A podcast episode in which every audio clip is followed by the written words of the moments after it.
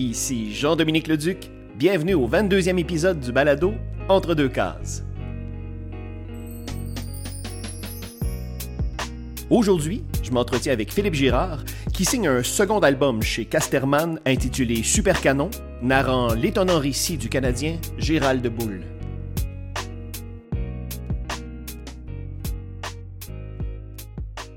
Philippe Girard, salut. Salut. Merci beaucoup de passer au micro pour une seconde fois. de rien. Ça me fait toujours plaisir. Mais bon, l'occasion était trop belle pour euh, ne pas en profiter. Euh, alors, tu as publié, et c'est paru en Europe, un Mhm. nouvel album, le deuxième album aux éditions Casterman, intitulé Super Canon. Oui. Euh, sorti prévu au Québec début du mois d'août. 3 août, exactement, 3 oui. août. Tout d'abord, félicitations. Merci. C'est tout un album. Et je pense que euh, les lectrices et lecteurs euh, qui t'ont lu dans Leonard Cohen, euh, je pense qu'ils vont, un, être étonnés de cette proposition-là, mais en même temps, je pense qu'ils vont sentir instinctivement qu'ils sont quand même dans un territoire un peu connu. Mhm. Parce que bien que ces deux récits complètement différents, mais opposés complètement au spectre, hein, aux, aux opposés du spectre. hein. Leonard Cohen, c'est c'est la création et euh, Super Canon, c'est la destruction. Ouais. Mais au centre de ça, la pierre d'assise, c'est le rêve. Ouais. Et les deux hommes sont portés, par, en tout cas par une inspiration, et, mais évidemment, deux destins complètement différents. Alors, j'aimerais tout d'abord que tu nous présentes le sujet de cet album-là. hein, parce que, euh, et là, je vais te faire une, une confidence. euh, euh, Gérald Boulle, quand, quand j'ai su que tu faisais un album sur lui, je me suis souvenu de Dossier Mystère. Est-ce que tu avais vu cette émission-là animée par Jean Coutu? Il y avait eu un épisode là-dessus. Ouais, ça se Et moi, ça m'avait marqué jeune parce que je me disais, un Canadien qui a été au cœur, qui a été dans les coulisses de la guerre, c'était avec un destin. euh, en tout cas, en, en 20 minutes, là, on s'entend en 23 minutes. Là, euh, Top chrono, c'est sûr qu'on va pas en profondeur, mais il y avait là un, un- un destin assez étonnant. Donc, quand je suis embarqué dans l'album, moi, mon référent, c'était Jean Coutu. Donc, euh, euh, pas Jean, oui, oui, c'est ça Ah ouais. l'acteur. Donc, évidemment, on partait de loin. Donc, parlons un peu de qui est euh, Gérard, euh, Gérald Boulle, le personnage central de ton récit. En fait, pour en parler correctement, il faut que je fasse un petit peu, euh, que je revienne dans le temps. Il Ouais. faut que j'explique déjà que quand j'ai eu fini l'album sur Leonard Cohen, moi déjà, mon rêve d'auteur de bande dessinée, c'était de publier un livre chez Casterman. Franchement, j'ai grandi avec Tintin, là, puis euh, c'était réellement le... Je veux dire, c'était mon plus grand rêve d'auteur de bande dessinée, c'était de publier un livre chez Casterman. Quand j'ai eu fini Leonard Cohen, euh, j'avais l'impression que ça avait été dur pour eux de travailler avec moi. Parce que j'étais à l'autre bout du monde. Parce que oui, on parle la même langue, mais pas tout à fait la même langue non plus. Puis bon, on a, on a beaucoup travaillé sur le livre. Puis je me disais que peut-être finalement, j'avais pas été euh, aussi. euh, on va dire en tout cas de, compagnie aussi agréable que, je, que j'aurais dû. En tout cas, j'ai- un paquet de, de- de- de- de- d'impressions comme ça. Donc, je m'étais dit, bon, mais c'est une aventure qui est terminée, puis il faut passer à autre chose. J'ai fait euh, le Starzec après, pour Nouvelle Adresse, qui est vraiment un livre que j'ai beaucoup, beaucoup, beaucoup aimé faire, puis qui m'a donné énormément de satisfaction sur le plan personnel. Et quand je l'ai eu fini, euh, c'était quelque part autour des- du congé des fêtes, euh, le lendemain, genre le 1er janvier ou le 2 janvier, j'ai reçu un mail de mon éditeur chez Casterman, Gaëtan Accuse, un gars fantastique, vraiment un gars extraordinaire qui me disait, en tant qu'éditeur, j'aimerais savoir quels sont tes futurs projets, j'aimerais qu'on retravaille ensemble. Et ça, c'est arrivé comme une agréable surprise pour moi, puis je, je l'avais tellement pas vu venir, je pensais tellement pas qu'ils avaient envie de retravailler avec moi que je savais pas quoi leur présenter comme projet. Je- je- donc j'ai commencé à chercher, j'ai creusé, j'ai envoyé toutes sortes de tentatives, et, j'avais dit à l'éditeur, à Gaëtan Accuse, je te demande une chose, c'est que si jamais je te présente un projet qui ne fait pas l'affaire, je veux que tu me dises non sereinement, en sachant qu'on n'est pas moins bons amis. Et il l'a fait. Il a décliné deux ou trois projets. Il a, refusé deux ou trois projets en me disant Philippe, c'est pas ça qu'on veut. Cherche plus fort. Puis, euh, à un moment donné, ils m'ont envoyé un scénario sur un autre scientifique.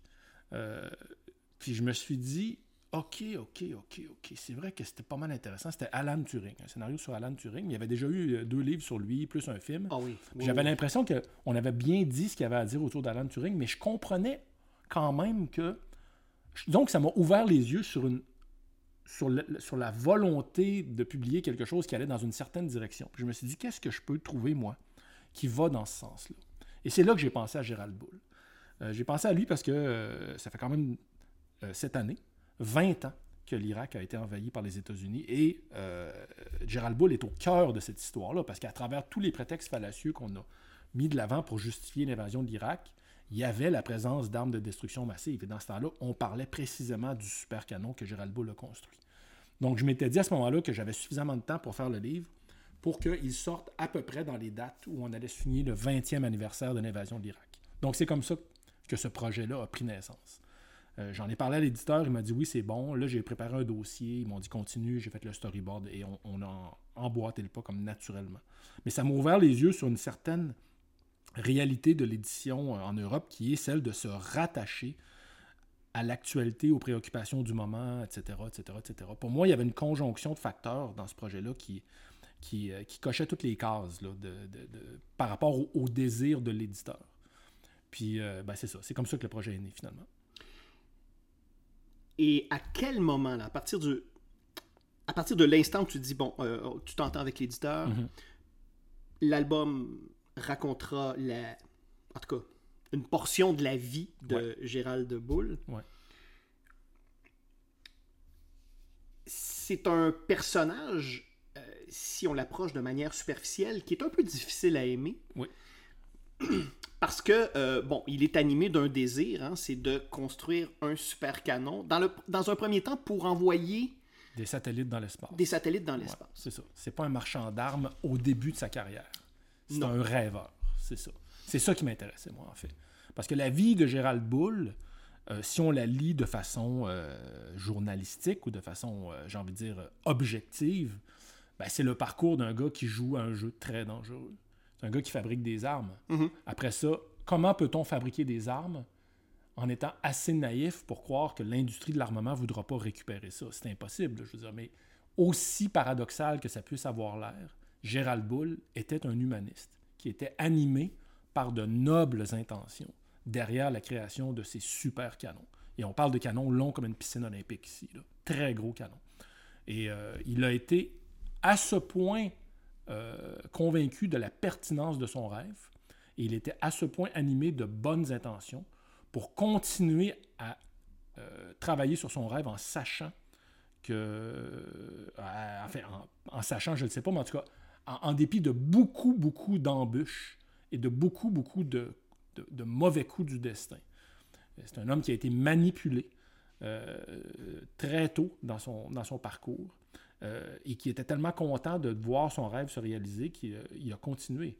Après, après beaucoup, beaucoup de déconvenus, la prison, etc., il continuait, il continuait, il continuait. Pour moi, ça, quelqu'un qui croit dans son rêve et qui se bat jusqu'à la mort pour son rêve, c'est quelque chose qui mérite d'être raconté. Et c'est la porte d'entrée de ce récit-là. Exactement, oui. Parce qu'évidemment, et tu ne l'as pas fait avec Cohen, c'est-à-dire de, de, de- de- de présenter un biopic sans saveur, sans relief, euh, comme il s'en fait beaucoup en bande dessinée. Et c'est normal, vu la production euh, annuelle mondiale, c'est normal. Euh, mais comme dans Cohen, tu entres à la fois par le rêve, mais évidemment par la mort. Et ça, c'est un ça aussi, c'est une pierre d'assise de ton, de ton œuvre. Ouais, Euh, exact. C'est vrai que depuis, euh, je l'ai répété souvent, mais depuis que mon ami Guillaume est mort, là, il y a une quinzaine d'années, Ouais. la mort est entrée dans mon imaginaire et elle n'en est jamais sortie. Finalement, c'est peut-être le plus grand euh, moteur, le plus grand élément de motivation dans mon travail d'auteur, c'est d'aborder la question de la mort. C'est réellement quelque chose, c'est réellement un rouage très, très puissant dans mon imaginaire d'auteur, ça. Et je pensais que ça durerait euh, quelques temps. quand commen- Dès que mon ami Guillaume est mort, j'ai, commencé à travailler sur les ravins en pensant que cette histoire de la mort-là, j'allais comme la purger de mon imaginaire en faisant un livre. Et finalement, euh, je suis obligé de constater que depuis ce temps-là, c'est un thème qui est omniprésent dans tous les livres que j'ai fait après ça, et je présume dans tous ceux que je vais continuer à faire. C'est réellement un rouage euh, qui donne beaucoup, beaucoup d'énergie à mon moteur créatif. Ben, D'ailleurs, euh, et ça je l'ai déjà dit, que ce soit à ce micro ou dans des écrits te concernant, pour moi, Les Ravins, publiés en 2008 aux éditions euh, Mécanique Générale, pour moi, euh, c'est une étape. C'est vrai. Il y a un avant puis un après. Oui, oui, oui, oui, tout à fait. Mm. Euh, mais évidemment, pour en revenir à, à- à cette idée-là, il y avait pour moi, il me semble y avoir plusieurs écueils quand on approche un sujet comme ça. Parce qu'on peut tomber dans l'aspect spectaculaire, dans l'aspect espion, dans, dans la... Et, et- et- et d'aborder ça de manière superficielle. En même temps, la superficialité, elle est normale parce que c'est un homme dont on, on connaît, somme toute, peu de choses. Oui, c'est vrai. Et ton travail dans cet album-là, ça a été de l'humaniser et d'utiliser le réalisme magique, entre autres, avec euh, la présence euh, de Jules Verne, Ouais. qui, est un, qui est une source d'inspiration, mais qui est aussi un vis-à-vis, Ouais. euh, et qui est même, je, je dirais même, un maître de, de conscience, en quelque part. Est-ce que ça a été dur pour toi, justement, d'en arriver à le rendre euh, humain, à, à- à faire en sorte que le la lectrice, le lecteur ont...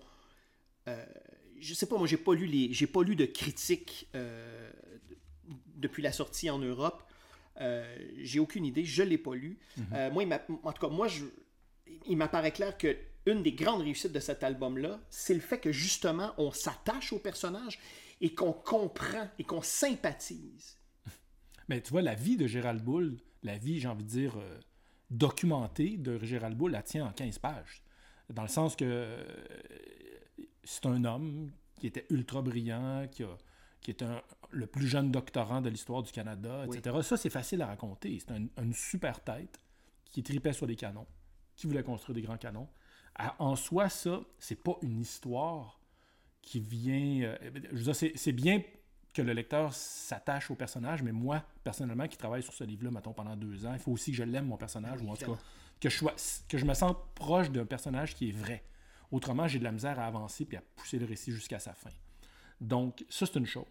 L'autre truc, c'est que euh, je trouvais que ce qui était intéressant chez Gérald Bull, c'était de voir à quel point il a été détourné de son rêve par une industrie qui avait de grands intérêts dans son travail et que, que malgré tout, il a continué. Et ça, pour moi, c'est devenu comme une tension. On dit souvent ça, que la tension, c'est celle qui existe entre la corde et l'arc. C'est ce qui fait que la flèche finit par partir. Moi, je l'ai vu comme ça, cette la- la- la- j'ai envie de dire la dichotomie qui existe dans ce personnage-là. Euh, et bon, est-ce que ça a été dur? Ça n'a pas été dur. J'ai rapidement aimé mon personnage. Je l'ai aimé vite, vite, vite, vite, mon personnage. Et il y a, y y des gens autour de moi qui ont connu Gérald Bull, qui m'ont dit que c'était un gars super intéressant. Euh, était- c'était un homme bon. Que Et, chaleureux, semble-t-il. c'est ça, et que c'était Ouais. réellement quelqu'un de bon. Et, et c'est quelque chose qui est apparu, euh, en tout cas, c'est quelque chose qui s'est imprimé dans mon imaginaire assez tôt dans le processus de création. J'ai raconté l'histoire d'un homme bon qui créait des armes. Et ça, c'est un paradoxe quand même assez puissant, mais qui, encore une fois, dans, le contexte de la création d'un récit, qui vient créer une tension suffisamment forte pour propulser le récit jusqu'à sa fin.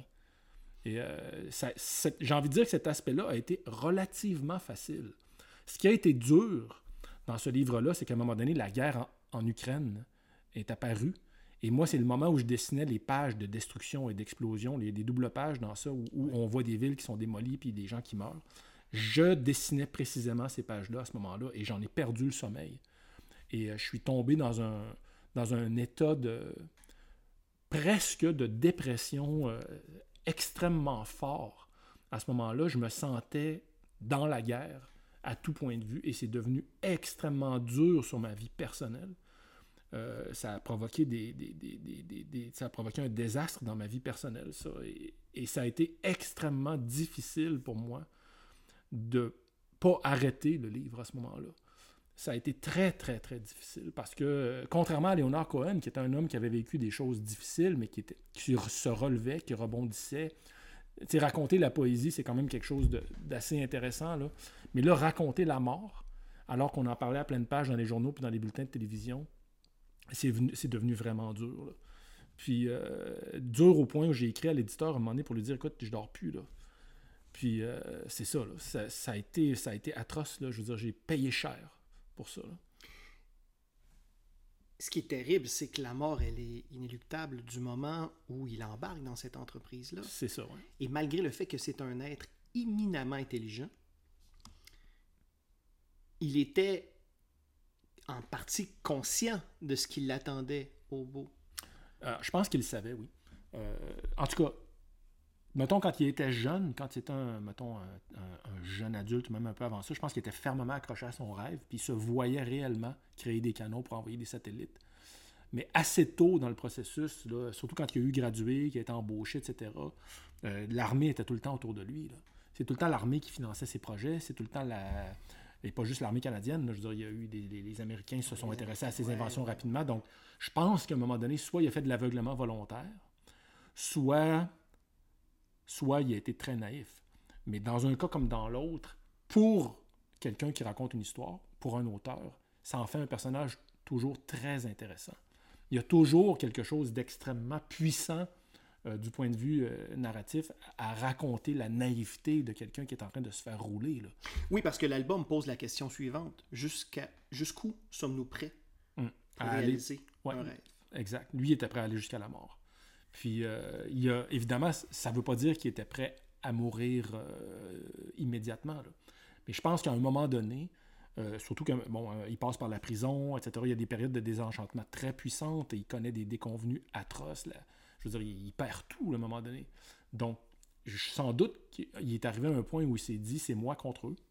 C'est un combat. C'est un album de combat de ce point de vue-là parce que moi, j'ai combattu contre mes propres contre, contre les déconvenus qui s'abattaient sur moi, puis en racontant les déconvenus d'un homme qui est obligé de se relever aussi, puis de continuer à avancer alors qu'il était la face dans, dans poussière. Et ça, réellement, c'est la principale différence, en fait, avec Leonard Cohen, parce que dans Leonard Cohen, il y avait tout le temps la poésie qui le ramenait comme du côté et du côté ensoleillé de l'existence, même si sa poésie n'était pas toujours drôle. Il en demeure pas moins qu'il utilisait ça, lui, pour euh, se relever. Euh, Gérald Boulle, à un moment donné, ce qui l'a fait se relever, c'est son. C'est c'est ce qu'il y avait dans les tripes. C'est la, c'est le désir de prouver à tout le monde que c'est lui qui avait raison, puis que c'est lui qui était le génie. C'est une autre énergie que Leonard Cohen. Mais quand tu parlais de ces périodes où tu dessinais la guerre et où euh, émotivement c'était très très chargé, euh, je pense que c'est une aussi, une des très grandes réussites de cet album-là, c'est la sensibilité qui s'en dégage et on ne s'attend pas à ça quand on embarque hmm. dans l'album, dans la mesure où, quand on connaît quelques grandes lignes du personnage, on s'attend pas à ce que ça nous frappe euh, comme ça. Et j'ai trouvé ça, j'ai trouvé que le pari était très audacieux et tu l'as réussi haut la main, ce pari-là. Merci. Et, et du point de vue euh, euh, scénaristique, c'est très, très serré. Hmm. Au niveau du rythme, c'est un travail pour moi qui est exemplaire. Parce que. Euh, parce que quand on entre dans ce livre-là, on, est incapable d'en sortir. Pourtant, il y a des balises où on peut sortir et on peut se dire, OK, je repose le livre. Mais en fait, on embarque dans cette espèce de, de récit-là, puis ça nous prend. Euh, ça nous touche parce que ça nous confronte à, nos propres rêves, à, nos propres aspirations. Et on sait, on sait comment ça va se conclure, on connaît la fin. Hmm. Et donc, euh, et c'est ça qui est étonnant, c'est ta manière de raconter ça avec un ressenti, mais aussi avec une très très grande maîtrise du médium et de ses mécanismes. Euh, donc, au niveau du découpage, au niveau du rythme, c'est très c'est à la fois très serré, très dense, et tu nous offres des morceaux, des doubles pages, des moments euh, graphiques de grand, grand bonheur, d'une très grande poésie, pour équilibrer ça, pour euh, euh, d'une très, très grande beauté. Et on en a parlé hors micro, mais quand je t'ai relu une deuxième fois, je suis allé chercher du Will Eisner dans ma bibliothèque. Je suis allé chercher euh, du Jack Kirby. Euh, Pour moi, le premier numéro des Fantastic Four, en, en le relisant, je me suis dit, mais pourquoi je pense à ça? Je suis allé chercher le truc dans J'ai pas le premier numéro en. O- Original. Non, non, non, sinon je serais millionnaire. Euh, mais je suis allé chercher l'album, puis. euh, et j'ai trouvé ça fabuleux parce que. Parce que c'est c'est à la fois ancré dans le réel, ton récit, mais il y a un aspect onirique, fantastique, fantasmagorique. Et euh, la- séquence de, de Will Eisner, c'est The Spirit, Ouais. euh, à la fin de l'album. Mais tout au long, tu ponctues ton album de double page qui. euh, et c'est pas des doubles pages pour faire mignon, puis pour dire regardez euh, ce que je, je me déploie graphiquement, regardez. C'est pas de l'esbrouf, là. C'est des points d'orgue dans ton récit et c'est des moments qui sont importants. Ouais. Parce que ça nous permet de. de- de- Ça, ça permet à l'émotion, ça permet à notre à, à l'aspect intuitif du lecteur, de la lectrice aussi, de, de- de- se raccrocher ou de respirer. Euh, j- J'ai été très étonné, je te sais capable de ça, mais je, je trouve que c'était très audacieux comme, comme pari. Mais tu vois, les doubles pages n'étaient pas prévus dans le storyboard que j'avais fait au départ. La Ah bon? seule double page que j'avais, c'était celle où on voit le grand canon dans le désert. Et puis, en cours de route, l'éditeur, euh, qui est réellement quelqu'un en qui j'ai extrêmement confiance, et quelqu'un qui a suffisamment confiance en moi aussi pour me dire, quand ça fonctionne pas, Philippe, un instant, il faut qu'on réfléchisse. Puis à un moment donné, euh, c'est ça, on était rendu assez loin dans le livre, puis il m'a dit, on va revenir en arrière un petit peu, puis ici, on a besoin d'espace, on a besoin de souffler, on a besoin de réfléchir, on a besoin de voir des choses. Et là, tout à coup, cette, j'ai envie de dire, ce réflexe de double page est apparu. Et, euh, c'est ça. C'est comme ça que c'est arrivé. Euh, je dois dire que j'ai un dessin tellement minimal que c'est pas nécessairement quelque chose qui vient spontanément pour moi de faire des double pages. Je me sens plus à l'aise dans des petites cases que dans des grandes cases. Avec mon style de, dessin, de dessin de dessinateur scout belge catholique des années 50, j'ai toujours l'impression que euh, quand je m'étends trop, euh, que je rends pas service au récit. Et puis, euh, c'est ça. C'est quelque chose qui est venu tard dans- dans le processus. Puis, à partir du moment où on s'est donné le droit de faire ça dans le livre, l'éditeur et moi, j'y ai pris beaucoup de plaisir. C'est quelque chose qui est venu me chercher, qui est venu, qui est venu rechercher l'envie que j'avais de poursuivre le livre. là. Euh, notamment après les pages où il était question de destruction puis où la guerre en Ukraine euh, commençait. J'avais besoin de quelque chose pour avoir le goût de continuer le livre. Et ces doubles pages-là sont venues euh, comme redonner de l'énergie au récit. Et puis c'est ça, c'est vraiment quelque chose. Moi-même, finalement, en cours de route, j'ai découvert de quoi il était question dans mon livre, notamment grâce à ça. Euh, c'est comme si, la- évidemment, je me doutais bien là, que j'allais parler de rêve, puis bon, tout ça, mais il y a un aspect. euh, le livre s'est révélé à moi. Le livre m'a parlé de ce qu'il voulait, de sa propre euh, volonté, à travers ces doubles pages-là. Parce que c'est des jalons dans le récit. Ouais. Et parce que le rapport à la temporalité du récit, ça te permet dans une double page euh, de raconter beaucoup, de parler. traverser le, le- le- le fil du temps sans parler, avec seulement quelques éléments. Et, euh, puis, et- et- mais au-delà de ça, c'est qu'elles sont, elles sont fichtrement belles. Merci. au-delà de ça. Euh, évidemment, la séquence du- du- du- de, de la mort de, à la fin euh, de l'album euh, de euh, Je l'avais pas prévu dans le storyboard. Ça, vraiment, ça se finissait pas comme ça. Ah non? Non, c'est encore une fois, euh, c'est la magie. euh, mon éditeur Gaëtan Accuse parle de la maïeutique. Donc, qui est la science, ou on veut dire la science en tout cas, qui est la, la- la- la capacité de l'éditeur d'amener l'auteur à accoucher de son livre, de la, du meilleur livre possible. Ça fait référence à l'accouchement de l'esprit, finalement. Et euh, ouais, c'est quelque chose qui s'est révélé à moi en cours de route. C'est quelque chose qui est venu, qui est apparu dans le, dans le processus créatif parce qu'il y a ce lien de confiance-là qui est très fort entre nous. Bon, là, tu m'ouvres une porte, alors on va y aller. Le travail d'un éditeur. évidemment, là, c'est un second album paru chez Casterman. C'est un éditeur bien implanté, avons-nous besoin de le rappeler? Ouais. Donc là, ça fait deux albums où tu es accompagné d'un éditeur, mais, mais euh, accompagné de manière très, très sérieuse et soutenue. Ouais, à toutes les semaines. ouais. On, se- parle à toutes les semaines. J'envoie des planches à toutes les semaines. Il me répond euh, normalement le lendemain ou le surlendemain. Puis, euh, ouais, c'est un dialogue. C'est vraiment un dialogue écrit. Mais, et on se parle aussi souvent quand c'est nécessaire. On va se faire un- une petite rencontre sur Zoom. Là, puis, mais oui, c'est de l'accompagnement. Pour moi, le travail de l'éditeur, c'est réellement ça. C'est un travail de. C'est comme. euh, J'ai envie de dire, ça se compare au travail de la sage-femme, finalement. C'est juste qu'il m'aide à. Il accouche mon esprit. Pour que, parce que le seul ego qui compte dans ce processus-là, c'est l'ego du livre. Le mien, c'est pas important. Euh, on s'assoit, il me dit Écoute, Philippe, on a fait du beau travail sur le livre précédent, on, s'est donné une tape sur l'épaule, puis après ça, on met ça de côté. Là. Tout le monde laisse ses médailles, ses trophées de guerre, ses décorations militaires, etc., au vestiaire. Et là, on s'assoit un en face de l'autre comme deux personnes qui se parlent d'égal à égal. Il n'y a personne qui est, euh, qui est en admiration devant l'autre. Euh, et tout le monde a suffisamment confiance euh, à la personne en face pour engager une conversation au sujet du livre sur une base hebdomadaire qui est uniquement là pour permettre au livre de s'exprimer tel que lui veut le faire. Et la volonté du livre, c'est la chose la plus importante dans ce processus-là.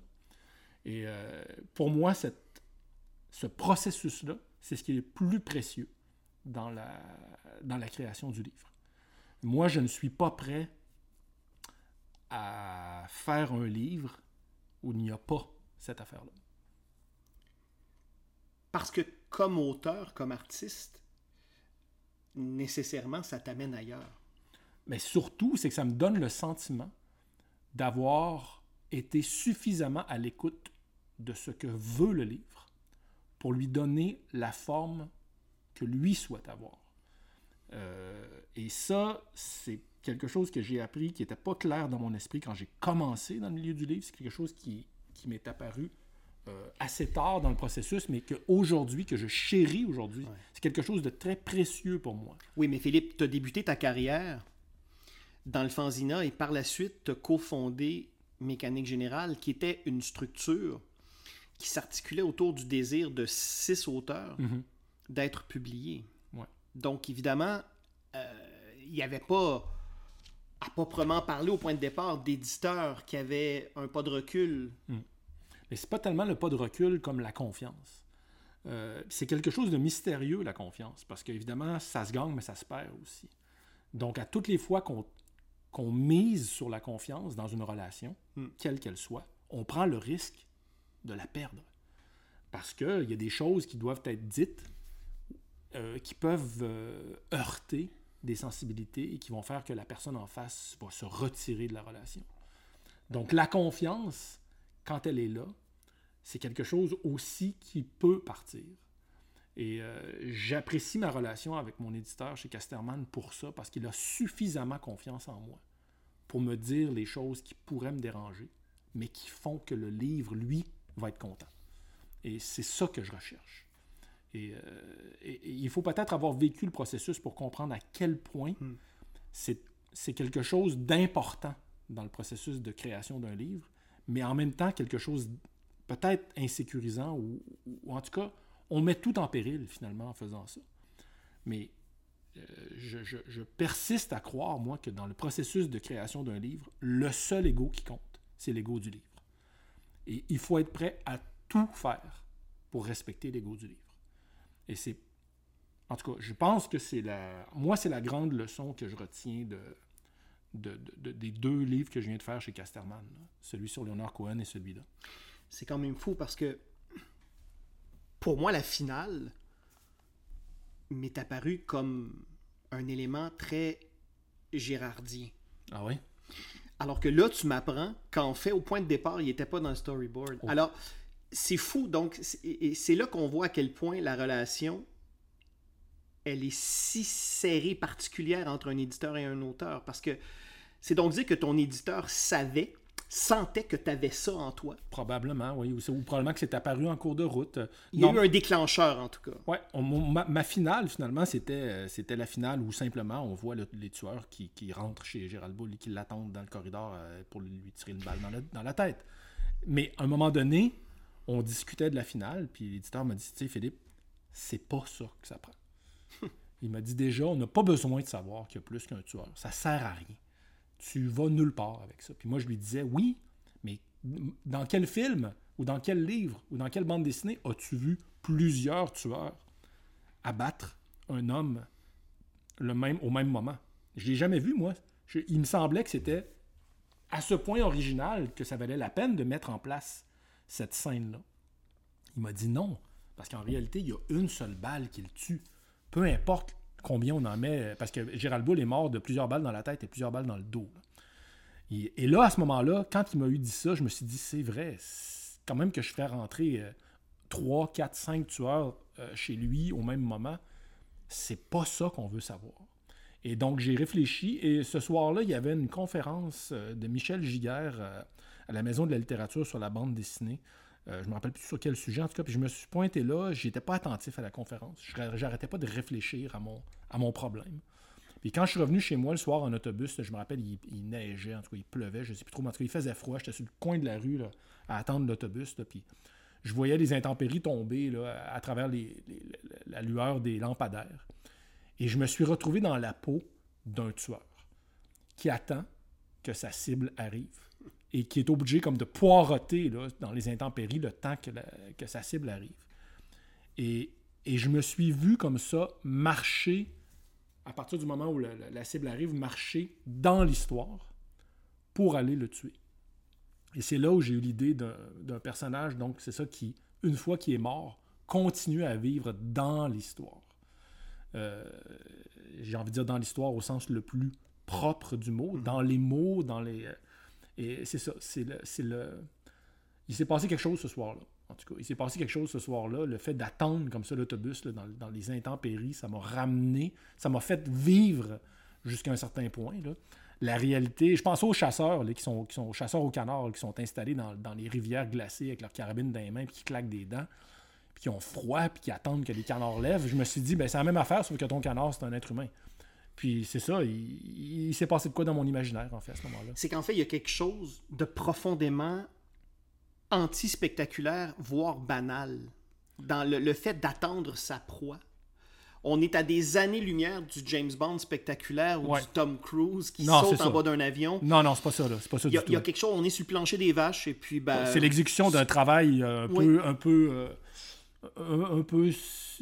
Ça tombe presque sous le, coup du réflexe, finalement. Je pense que pour le, le tueur a un, job à effectuer, puis euh, bah, c'est ça, il attend, puis quand le gars arrive, il tire dessus, puis il rentre chez lui. Là. Donc, euh, je pense que euh, de ce point de vue-là, c'est presque mécanique comme travail.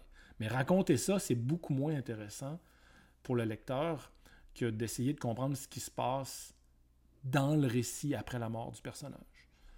Puis, en tout cas, bref, c'est ça.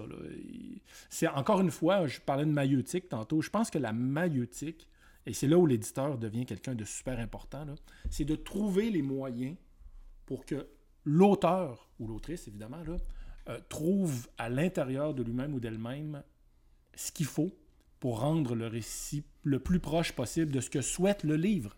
J'en reviens tout le temps avec ça. Le seul ego qui compte, c'est l'ego du livre. Et le livre voulait une finale différente de celle que j'avais euh, prévue dans mon storyboard. Et c'est là où, euh, ben oui, c'est passé une série d'événements puis de, de, trucs que j'avais pas prévus qui m'ont qui m'ont poussé à aller là, mais l'éditeur a eu un travail important à faire là-dedans. C'est fou parce que je t'écoute parler de ce travail-là et puis euh, je peux pas m'empêcher de faire un parallèle avec mon métier premier qui est celui d'acteur. Et pour moi, l'éditeur, c'est le metteur en scène, c'est-à-dire que c'est la personne qui a le matériau brut, qui est le texte, il y a les interprètes, et il y a toute l'équipe de conception. Et lui, il est animé d'une vision et il doit amener tout le monde dans ce chemin-là. Euh, il est impliqué dans le projet, mais il a un certain recul que les autres artisans n'ont pas. Et, euh,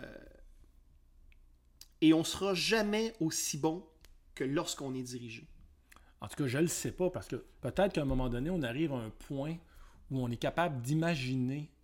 En fait, sans vouloir dire que je peux me passer d'un éditeur, parce que c'est pas du tout le cas, mais peut-être qu'on arrive à un point, à un moment donné, où on est capable de s'imaginer ce que va dire l'éditeur par rapport au travail. Et moi, c'est drôle parce que, euh, bon, évidemment, mon éditeur et moi, on n'est pas dans le même fuseau horaire, euh, etc. Donc, des fois, je me lève le matin, il m'a envoyé des commentaires, puis j'ai l'impression qu'il comprend pas ce que j'ai voulu dire. Puis là, ben, j'aimerais pouvoir lui parler, j'aimerais lui dire, écoute, tu comprends pas ce que je veux dire, mais des fois, je me dis, non, Philippe, c'est toi qui comprends pas. Et généralement, j'embarque dans mes espadrilles, je pars courir dans ce temps-là. Et là, je, marche, je cours euh, à peu près 500 mètres en avant de chez moi. Et avant d'être rendu au premier coin de rue, je l'entends dans ma tête qui me dit D'accord, Philippe, mais comment peux-tu mieux le faire? Et c'est là que le travail commence. Là, je tourne le deuxième coin de rue, puis je continue à courir. Puis là, je réfléchis à ce, à ce que j'ai fait, puis à ce qu'il m'a dit, puis je me demande comment est-ce que je peux mieux le faire? Et là, il y a un dialogue imaginaire qui se crée dans ma tête entre lui et moi. Et généralement, j'ai fini ma, petite séquence de course avec une solution. Mais je, pense, pour en revenir à ce que tu dis, que ça fait partie de la direction euh, littéraire jusqu'à un certain point. Et moi, je pense aussi que, en tout cas, en ce qui concerne ma propre personnalité, c'est la meilleure façon de procéder. J'ai l'impression que le risque, c'est que lorsqu'on on œuvre dans un milieu depuis tant d'années, et c'est ton cas depuis plus de quoi, 25 ans déjà maintenant? Alors, évidemment, on développe des réflexes. Mhm. Et on trouve aussi euh, des raccourcis. Et c'est humain hein, de vouloir... Euh, et c'est rassurant de vouloir emprunter les mêmes raccourcis parce qu'on se dit, on là, on a déblayé le chemin, on serait mhm. fou de pas l'emprunter.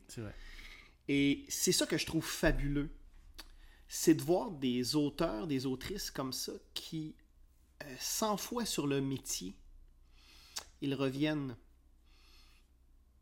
parce que il y a toujours quelque chose à sortir du ventre.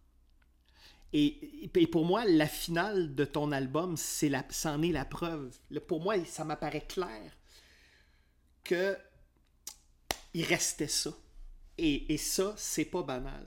Et, ça, et, et quand on termine l'album, et qu'on le relit, la seconde lecture, elle est colorée, elle est, elle est teintée de ça, et ça nous permet de voir une, une autre dimension à ton récit. Euh, en tout cas, moi, ce que je peux dire, c'est qu'à chaque fois que je commence un livre, j'essaye de faire table rase sur la méthode précédente. Évidemment, euh, je dessine comme je dessine, puis moi aussi j'ai des réflexes, puis des tics, puis etc. Puis bon, euh, j'essaye autant que possible de ne pas m'assujettir à ça, mais sans doute que ça m'arrive quand même. Mais l'éditeur, lui, m'aide à, rester le plus loin possible, j'ai envie de dire, de mes, mauvais, de mes mauvais réflexes, et de me réinventer autant que possible, dans la mesure de mes capacités, de livre en livre. Après ça, euh, c'est ça. Je dessine comme je dessine, mais bon, j'essaie de changer de palette de couleurs, parfois de, type de crayon. Euh, de structure narrative, etc. Là. Mais bien sûr que. Et, en plus, l'autre truc qu'il faut dire, c'est que c'est ça. Moi, je suis un homme euh, de plus de 50 ans, donc j'arrive à, une étape de ma vie où c'est je, suis en combat contre moi-même dans, la, dans le désir de recommencer puis de me réinventer. Je veux dire, euh, j'ai la vraie euh, motivation, j'ai le désir profond, sincère de sortir de mes habitudes de narrative puis de bouleverser ma méthode autant que possible. Mais ça implique que les choses sont très stables autour de moi, euh, dans ma maison, euh, dans ma vie, etc. Donc, euh, je suis toujours à la même table, avec la même lampe, etc. je veux dire, il y a quelque chose qui reste stable autour de moi, mais pour pouvoir provoquer l'instabilité et le renouvellement dont j'ai besoin dans mon imaginaire, dans ma manière de raconter. Et ça, c'est pas si... je pense que si j'avais 25 ans, ça serait plus facile.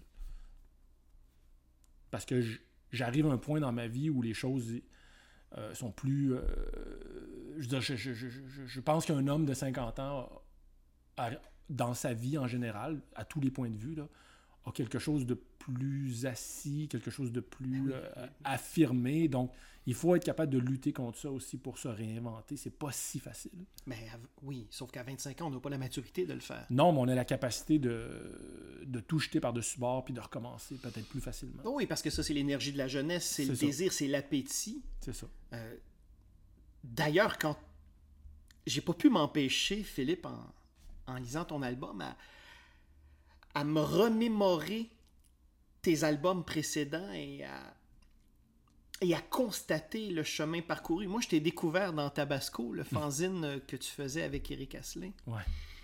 On parle de 97, 98 dans ces eaux-là. Euh, et c'est sûr qu'il y avait une énergie, puis je te cacherai pas, je suis allé en relire des Tabasco. Mais j'ai toujours beaucoup de plaisir à lire ça. Je trouve que il y a une telle énergie là-dedans, une désinvolture propre Mais à la beaucoup- jeunesse. C'était beaucoup l'énergie d'Éric, par exemple, faut le dire. Là, c'est lui qui, c'est lui qui drivait cette affaire-là, puis son énergie était très contagieuse. Je veux dire, c'était incroyable, là. euh, C'était incroyable. Il motivait tout le monde, je veux dire. euh, je suis très, très redevable, euh, d'ailleurs, à, à son influence. Euh, je comprenais mal ce qui était le cas de la bande dessinée à ce moment-là. Puis il y a beaucoup de choses, il y a beaucoup d'éléments du puzzle qui sont mis en place dans mon esprit en faisant Tabasco, puis en voyant comment lui procédait. Euh, il m'a enseigné beaucoup de choses. Là. Euh, Parce que lui, il faut le dire, là, Eric, déjà à l'époque, euh, il travaillait sous 5-6 pseudonymes différents. exactement, c'est ça. Euh, alors, il, il- il multipliait les techniques, les approches graphiques. C'est vraiment un virtuose. Puis je veux dire, à ce moment-là, euh, je savais qu'il était bon, là, parce que je le connaissais, mais j'ai comme vu l'étendue de son talent comme se déployer, le numéro après numéro sous mes yeux, puis ça m'a permis de comprendre beaucoup de choses par rapport à la bande dessinée. Et moi, j'aimerais. Je le sais que ça se peut pas. là. Parce qu'il y avait différents formats. Chaque Tabasco avait un format différent. Mais je peux pas concevoir qu'on est en train de parler de quelque chose qu'une centaine de personnes ont lu tout au plus. Peut-être un peu plus, parce que les, der- les derniers numéros, il me semble, on les imprimait quand même à plus de 100 copies, Ah ok. mais, euh, mais c'est pas, tant- c'est pas tant de monde que ça quand même. C'est vrai Parce que, que moi, je venais à Québec. hein. ouais. je prenais ma voiture parce que des fois, euh, euh, Yves, chez Fichtre, euh, il n'arrivait pas toujours à les avoir à temps ou Mhm. des fois, euh, j'avais peur d'en rater un. Alors moi, je prenais la voiture. Écoute, il fallait vraiment être motivé. Là. Pour un fanzine qui coûtait Oui, une piastre, là, bon, en même temps, euh, je venais voir des amis, Ouais. prenais un verre, tout ça, mais, mais la pulsion était là. Et, et- et- et j'aimerais donc qu'il existe ou qu'il soit produit quelque chose Peut-être de en format physique, virtuel. de tangible. Ouais. Ah non, non, non, non, non. Non, ça peut pas être virtuel parce que... Le, mais- elle est, elle est là la difficulté vu la... la- la- vu les différents formats. M- Mhm. Mais pour moi, Tabasco, c'est quelque chose qui est physique d'abord et avant tout. Ouais, c'est sûr. Et euh, je sais pas comment ça pourrait se matérialiser, mais je pense que, la bande dessinée québécoise, là où elle est aujourd'hui, pourrait, devrait en fait, se permettre de rééditer ce matériau-là. Parce que c'est le témoignage d'une époque, c'est aussi de voir des, c'est aussi de voir Eric, de voir toi, euh, à leur tout début. euh, ben, je sais qu'Eric avait déjà Ah publié. Eric, euh, avait, Eric était déjà très, très, très aguerri à ce moment-là. Ouais, ouais. Mais, mais c'est ça. Euh, et et c'est fou parce que c'est difficile de croire euh, quand on lit Tabasco et qu'on te lit dans Tabasco qu'on en arrive à Super Canon. Ouais. Mais encore une fois, s'il y a une chose qui existait déjà dans mon imaginaire à l'époque de Tabasco, c'était la volonté de faire table rase au projet suivant. Donc, euh, je maîtrisais mal les codes, etc. À ce moment-là, je faisais de l'illustration puis de la peinture aussi, donc je n'étais pas habitué de travailler petit. Je n'étais pas habitué de dessiner sur des petits formats. Parce que Tabasco, c'était ça, on dessinait sur des feuilles 8,5 11. C'était pas question de faire des originaux là, de 24 par 36. là. donc, euh, il, a, il a fallu que je change ma manière de dessiner, puis on sent le tâtonnement. On sent là, que je suis pas à l'aise dans, dans tout ça, puis qu'il y a quelque chose qui finit par se stabiliser au fil des numéros. là. Mais, euh, mais j'avais déjà la volonté de ne pas. moi, je cherchais pas à développer une manière, puis après ça, à prendre cette manière-là, puis à la pousser à l'infini. Je voulais. euh, je m'ennuie rapidement, moi, en fait, c'est ça. Là. Puis mes propres dessins m'ennuient aussi beaucoup, beaucoup, beaucoup. Euh, c'est pour ça que j'aurai jamais un tatouage avec un de mes propres dessins, parce que, je veux dire, un an plus tard, il va m'énerver. Donc, à l'époque de Tabasco, c'est la première chose qui m'est apparue, c'est que au bout de quelques euh, pages ou quelques, un certain temps avec mon univers graphique, il fallait comme mettre ça à la poubelle puis essayer de réinventer un nouvel univers. Donc on peut dire que Tabasco a quelque part consolidé. Ah oui, en fait, c'est- c'est apparu à mon esprit à ce moment-là. Et, et c'est quelque chose que j'ai jamais abandonné. euh, Dans le sens que j'ai compris rapidement, grâce à Tabasco, que j'avais besoin de renouveler mon approche graphique, narrative, etc., de projet en projet. Et tu vois, c'est pour ça que c'est important que des gens aujourd'hui puissent lire. Parce, non, mais c'est parce que ça, ça donne la perspective. Peut-être. Ça donne la perspective. Et, ça serait euh, un gros défi éditorial. tu sais, Philippe, je, suis loin d'être indépendant de fortune. Ouais, c'est ça. si c'était le cas, euh, on aurait une autre discussion. Euh, en lisant Super Canon, un de tes albums qui m'est revenu en tête, c'est Rewind. Ouais. C'est deux structures complètement différentes, mais j'ai retrouvé l'aspect haletant. Il y a quelque chose dans Super Canon qui fait que, c'est ça, on est accroché. Et je me souviens, moi, quand j'ai lu Rewind, ton album, on peut pas, cet album-là, on peut pas le poser et dire, oh, je vais reprendre la lecture. Non, t'es es pris, t'es pris dans l'engrenage. Et, Moi, tu vois, Rewind, c'est un album avec lequel je suis pas nécessairement en paix. Euh, je, je, tu sais, je relis pas mes livres.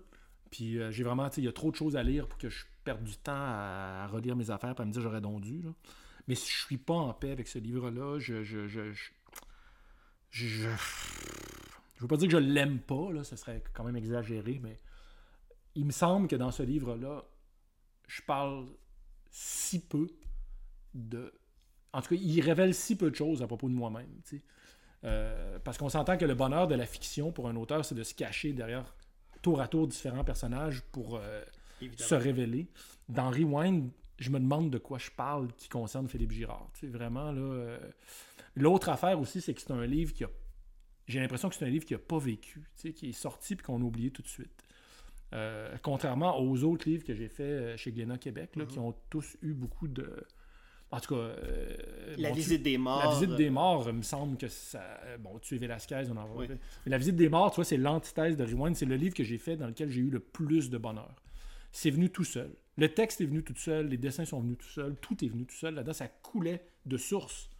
Rewind, je me suis battu. Euh, je cherchais. Je cherchais, ouais. Je cherchais beaucoup de choses dans Rewind. Euh, du point de vue narratif, du point de vue de la représentation graphique, du point de vue du traitement graphique. Euh, c'est un livre où j'étais en lutte contre moi-même. c'est peut-être ça qui se révèle finalement dans le livre, mais j'ai pas l'impression d'avoir si euh, j'ai pas l'impression d'avoir été si transparent euh, pour les lecteurs et les lectrices. C'est comme si c'est un livre qui parle très très peu de ce qui me préoccupait à ce moment-là. En même temps, Philippe, peut-il y avoir Super Canon sans Rewind? Non, probablement pas, mais euh, c'est là, tu vois que dans un parcours d'auteur, le livre, à un moment donné, il t'échappe. Il glisse des mains, il sort de la maison comme un enfant qui part en appartement. Là, après ça, tu peux avoir des regrets, tu peux te dire j'aurais dû, j'aurais dû en profiter, etc. Mais à partir du moment qu'il est parti, il est trop tard. Rewind, c'est un livre qui est parti super vite. Euh, c'est comme un enfant qui, a quitté la maison à 15 ans. Puis là, je me dis, merde, je ne l'ai pas connu. Euh, ça me donne le sentiment d'avoir pas développé une relation très profonde avec mon livre. Puis, euh, bon, c'est ça. Je veux dire, c'est comme si finalement je le comprends pas si bien, ce livre-là. c'est comme un étranger pour moi. Je le connais pas c'est un drôle de feeling, en fait, pour un auteur, parce que j'ai quand même passé autant de temps dessus que pour les autres que je faisais à ce moment-là. Mais j'ai le sentiment d'un livre qui m'a qui m'a glissé entre les mains très très vite, puis qui est devenu autonome très très vite, en fait. Mais en même temps, il y a, des apprentissages à tirer de ça. Probablement, oui. Probablement, oui. C'est sûr et certain. Mhm. Mais tu sais, dans, dans, le, dans le long euh, flux... Euh, euh, j'ai envie de dire, créatif là, qui existe dans, le parcours d'un auteur. Tu euh, tu peux pas avoir une relation d'amour euh, aussi intense avec tous tes livres, parce que tu vis toutes sortes de choses en cours de route, puis bon, la vie te rattrape. John Lennon disait ça, hein, la vie, c'est ce qui t'arrive pendant que tu prévois d'autres choses. puis, ben, c'est ça. Rewind, c'est un livre qui... Pourtant, je me rappelle que j'accompagnais une autrice ici à Québec dans le cadre d'un programme de, parrainage, de mentorat. Puis je lui expliquais quel était le code de la bande dessinée, puis on parlait beaucoup du langage de la bande dessinée à ce moment-là. Et bon, je pense que jouer avec le langage de la bande dessinée, je l'ai fait dans Rewind. Mais j'ai de la difficulté aujourd'hui, en faisant un pas de recul, à comprendre pourquoi j'ai fait ce livre-là. C'est comme si, euh, du point de vue de. Il reste mystérieux, en tout cas pour moi. Je, C'est comme si on avait. Si c'était mon enfant, je te dirais, il me semble qu'on n'a pas, eu... pas eu la chance d'aller voir des matchs de baseball ensemble. Puis euh, c'est très particulier comme, euh, comme affaire. Mais dans ton cas, en même temps, c'est pas comme si tu publiais un livre aux 10 ans. Non. Euh, tu es très productif, donc j'imagine que dès l'instant où un album est terminé, on passe au prochain. Là. Oui et non. à ce moment-là, oui. Dans ce temps-là, c'était super important pour moi, dès que je finissais un livre, d'en commencer un autre. Aujourd'hui, je fais plus ça. Est-ce que tu te sens encore habité de Leonard Cohen? Ah oui, je pense à lui presque à tous les jours. Euh, j'aurais bien aimé en faire un deuxième. Parce que là, j'ai parlé du côté sombre de Leonard Cohen, mais j'aurais eu beaucoup envie de parler du côté lumineux de Leonard Cohen. Ah bon, mais pourtant. Puis, euh, je suis vraiment. Euh, c'est comme si Leonard Cohen m'a appris quelque chose à propos de l'amitié, finalement c'est que lui et moi, on a développé une relation tellement proche que, je veux dire, c'est vraiment devenu mon ami. Euh, dans le sens où il me parlait, il m'a parlé par-dessus l'épaule pendant que je dessinais, puis j'avais l'impression qu'il était assis à côté de moi quand j'ai fait le livre. Puis euh, aujourd'hui, je travaille sur d'autres choses, puis des fois, j'ai comme le sentiment qu'il est encore à côté de moi, puis qu'on bavarde, euh, je le vois comme un gars qui a son petit verre de vin puis sa cigarette entre les doigts, la jambe croisée dans son, complet, puis bon, sa petite barbiche, là, puis qui bavarde, puis etc. Comme deux amis le font au café du coin, tu sais. Il y a beaucoup cette présence-là avec moi. Puis d'une certaine façon, c'est une présence rassurante parce que Leonard Cohen, c'est un gars qui il tout le temps Je suis prêt à mourir, je suis prêt à mourir, je suis prêt à mourir. Puis la fin d'un livre, c'est la mort aussi du, livre. C'est la mort de la relation, entre, de la relation entre l'auteur et le livre il m'a rassuré par rapport à ce processus-là. C'est comme s'il me disait T'en fais pas, Philippe, tu vas renaître. Puis euh, c'est vraiment, c'est vraiment un, une grande chance, ça, parce que tu vois, entre, euh, Super Canon et le prochain projet, je suis actuellement dans une phase où je dois réfléchir. Je suis obligé de renaître en ce moment-là.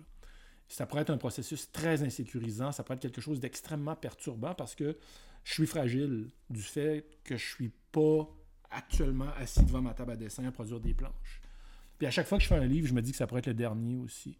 Mais Léonard Cohen m'a appris à pas avoir peur de ça. Puis à pas craindre la période très insécurisante qui existe entre deux projets. Dans le fond, c'est la période où tu réfléchis et où tu choisis le meilleur poème. Tu mets plein de poèmes dans les poubelles jusqu'à ce que tu arrives à en avoir un super bon.